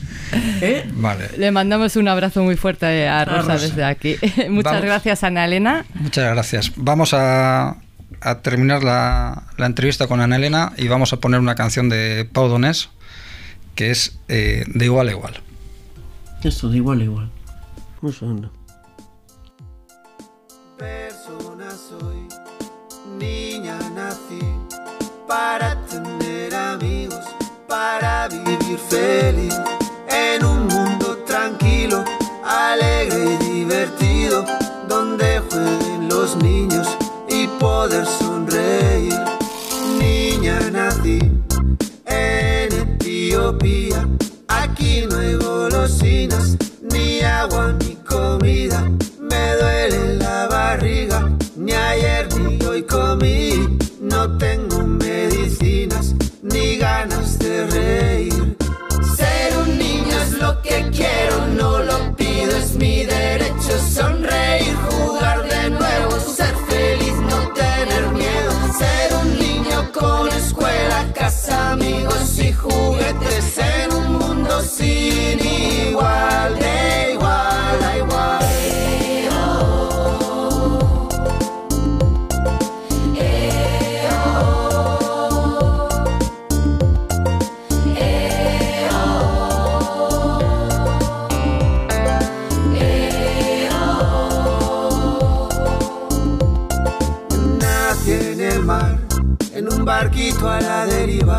A mi papá y a mi mamá nunca más conocí. Soy niña refugiada, sin juguetes ni casa. La infancia la perdí, la guerra fue la causa. Mis libros son las bombas, las armas son mi escuela. La paz un sueño roto, el amor una promesa. No pierdo la esperanza cuando acabe la guerra siempre ser feliz. Ser un niño es lo que quiero,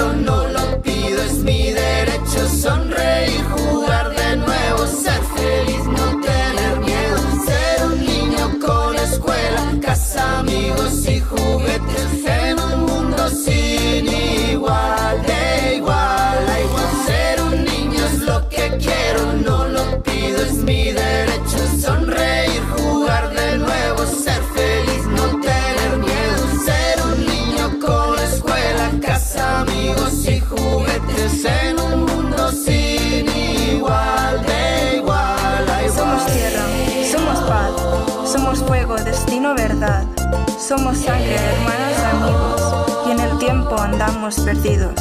A pesar de nuestros defectos, algunas virtudes tenemos. Somos ángeles, somos buenos. Somos, somos lo que somos.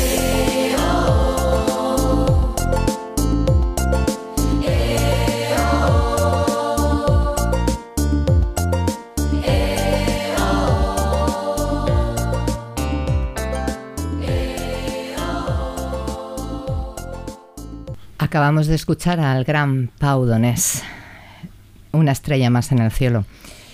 Y bueno, es la recta final de esta edición especial de Basterrac y vamos a escuchar una novedad terrible de lo acontecido en Melilla el pasado sábado. Escuchamos a Rosa Soto. Pues encantada de estar una vez más en las ondas con vosotras y lamentablemente pues también trayendo pues noticias negativas desde aquí desde la frontera sur y es que el pasado sábado 5 de septiembre encontraron en una playa de Melilla el cadáver de una persona migrante, una persona migrante que había muerto ahogada cuando int- intentaba entrar, llegar a nado a la ciudad autónoma. El cuerpo se encontraba en avanzado estado de descomposición y fue avistado por operarios del servicio de limpieza que sobre las 7 de la mañana estaban realizando pues la, limpieza de las playas de Melilla. En este caso, las fuerzas y cuerpos de seguridad del Estado encontraron de esta forma el cuerpo sin vida de una persona en una de estas playas, concretamente en la desembocadura del río de Oro de la playa de San Lorenzo. Según informaban desde la delegación del gobierno, el cadáver se corresponde al cuerpo de un migrante, al parecer ahogado, nos dicen en el comunicado entrecomillado, en su intento por llegar desde Marruecos a la ciudad española del norte de África. El cuerpo en avanzado estado de descomposición fue avistado por operarios, como decía al principio, por operarios del servicio de limpieza que desarrollan su labor en el litoral melillense a primera hora de la mañana para adecuar las playas de cara bueno, a los bañistas, sobre todo en fin de semana. Recordamos que se encontró en la madrugada del sábado.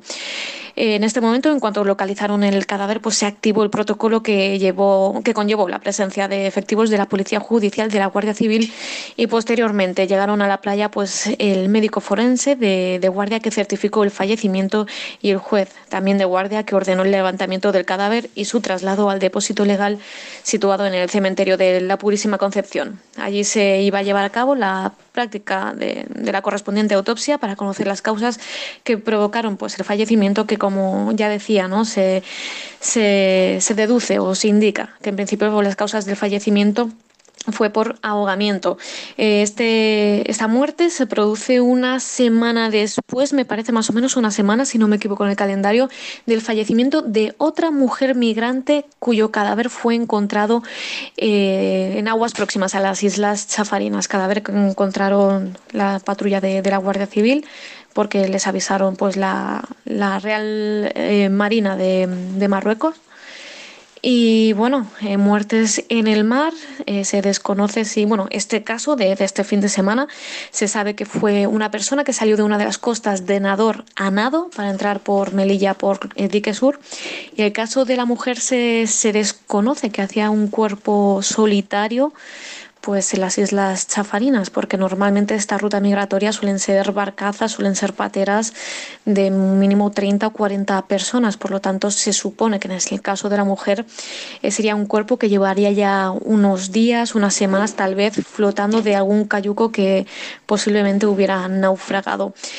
Noticias que, traemos desde Melilla parece que nunca son noticias buenas, sino al contrario, son todas noticias tristes y, bueno, marcadas por esta eh, Melilla, Europa Fortaleza, que hace que las personas que buscan un futuro mejor pues se arriesguen y acaben pues lamentablemente como, como venimos contando.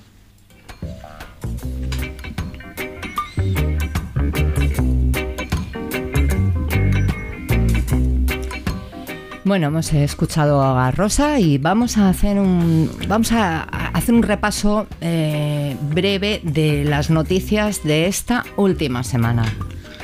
Ya son 17 los casos positivos de COVID-19 en el campo de refugiados de Moria, ubicado en Mitilene, Grecia, en donde viven hacinadas y además confinadas desde marzo más de 13.500 personas, con unas condiciones de insalubridad brutales, sin, apenas puntos de agua, sin baños donde poder asearse con un mínimo de dignidad, acumulación de toneladas de basura que nunca nadie vuelve a recoger. El desenlace en el campo de concentración de Europa puede ser fatal para las personas más vulnerables. El campo de concentración más grande de Europa es una pasada. Y bueno, hemos descubierto, eh, bueno, ya le conocíamos de hace tiempo a Chema Santana eh, a través de redes sociales y bueno, eh, Chema nos va informando en Twitter de, la situación de llegadas a las, a las Islas Canarias.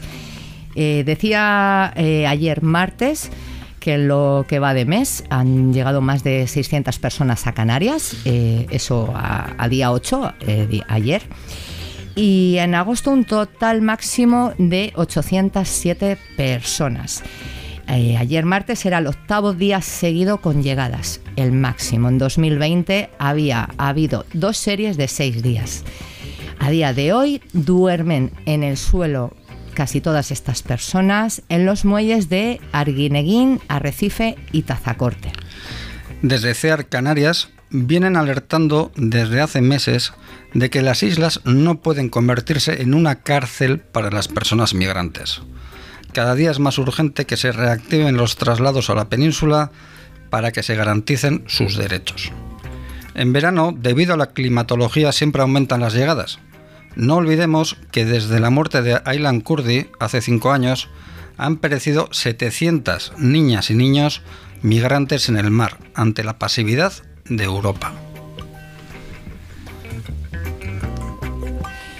Y bueno, vamos a ir terminando Basterrac, y, pero vamos con algo un poquito más amable.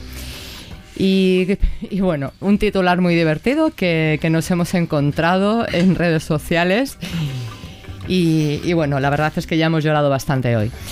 Eh, como noticia divertida, eh, como decía, que hemos leído un titular que esperamos que sea cierto. Cinco neonazis colombianos recibieron una paliza de otros neonazis alemanes. Estos eh, confundieron a los colombianos con refugiados y les agredieron. ¿Karma? Yo creo que han cumplido una de las premisas de ser neonazi y otra que no. La de ser idiota la han cumplido y la de ser arión no. No, no, no, no. Otro titular de un medio que no nos gusta mucho, pero que en esta ocasión sí ha merecido la pena el clic en el enlace del ABC en su edición sevillana. Ansu Fati, la perla culé que se crió en, en Marinaleda gracias a Sánchez Gordillo. La caterva reaccionaria se tira de los pelos.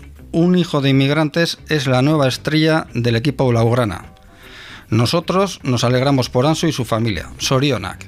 Ya tenemos a un comunista en, el, equipo, en el equipo más elitista o uno de los dos equipos más elitistas del equipo del Estado español. Bueno, mientras que no se ponga una camiseta de Alchasuco a que no le va a pasar nada, aunque sea comunista, creemos.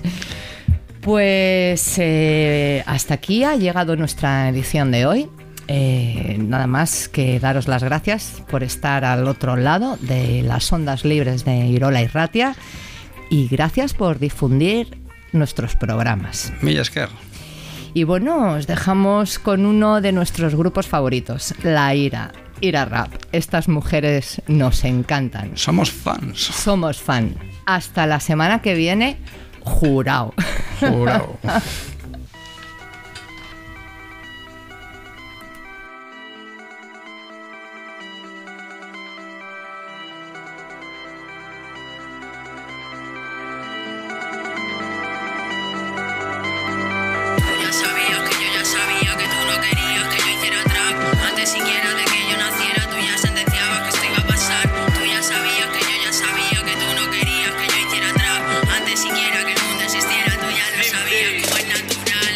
tú te la sabía, breaking news. Me la estoy escribiendo en el autobús. Esta cultura no es tendencia, es actitud. No pienso quitarme para que te pongas tú. Antes de yo morirme, tu nombre en una bala. Si tengo que marcharme, que sea detrás de ella. En mi cabeza brechas a base de pico y pala. De las que están sin nada, llenas engorda la pella. Las cosas se acaban, da igual cuánto duela. He visto la ruina en los ojos de mis chavalas. Y he sentido la impotencia de saber la buena. En un mundo de mierda, haciéndolas sentir las malas. La de casi todo. Y a joda la sumón. Por mi mamá, por llevarme de la mano para la mano. Y por el barrio en que crecimos entre macarras y chon. Y dejando hablar primero a las mayores de Tecani. Y esto tenlo claro, nada fue por la cara. Con la flusa cero a veces desmoralizada. Bailan las palabras al son de la lucha armada por mi clase obrera y el honor de las hermanas. Sincera, maldita la piba de quien no sale de casa sin sugas de 100. Mechero en mano, la miel en los labios, el humo blanco atrecho sus pasos. Ronda la pista, la musa de miles, soberbia la calle es lo que la define, señora perra. Barrio bajera, que no hables su mirada la misma rabia que Silvia Rivera y todas las bastardas. Ella peca, maldice, tontea con la parca, te remata la jugada. Busca la paz, esa chica de mirada triste. No está claro, pero insiste. Lo intentaste y mira, no la hundiste. Y bajo costillas un mal que no viste. Ojeras negras, alma bella, como castigo el recuerdo de ella. Si no olvido el daño hecho, como techo ya lo dejo, ya lo he hecho, pecho. Si supieras que rato leo el alma, te ahorrarías algunas payasadas. Ahora pírate, anda, no merecen ni mi venganza. ¿Y tú? ¿Por qué cruzas tus límites? ¿Por qué derramarías sangre ajena? Tu olvido y mi perdón no meros trámites. Diciendo nombres propios en una misma esquela Soy la queen de este bling bling. Cuando más crece mi drama, más larga mi raya. Mi vida, mi desdicha, prim. Aquí ya no hay espacio en el cono de esta dama.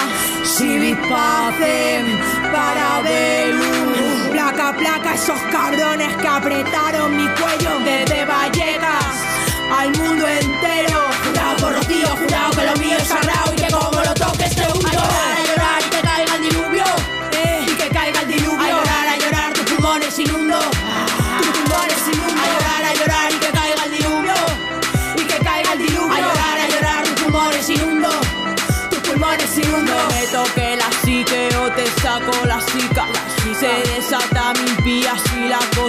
complica. En este directo no valen tus directrices. Con vuestra cara larga me curo las cicatrices tiempo ni el día hace pa' nada como ver llorar A esos primos que quisieron pero no dan nada que hablar. En honor a la verdad aquí no se está tan mal. Ladran de estas perras porque quieren su collar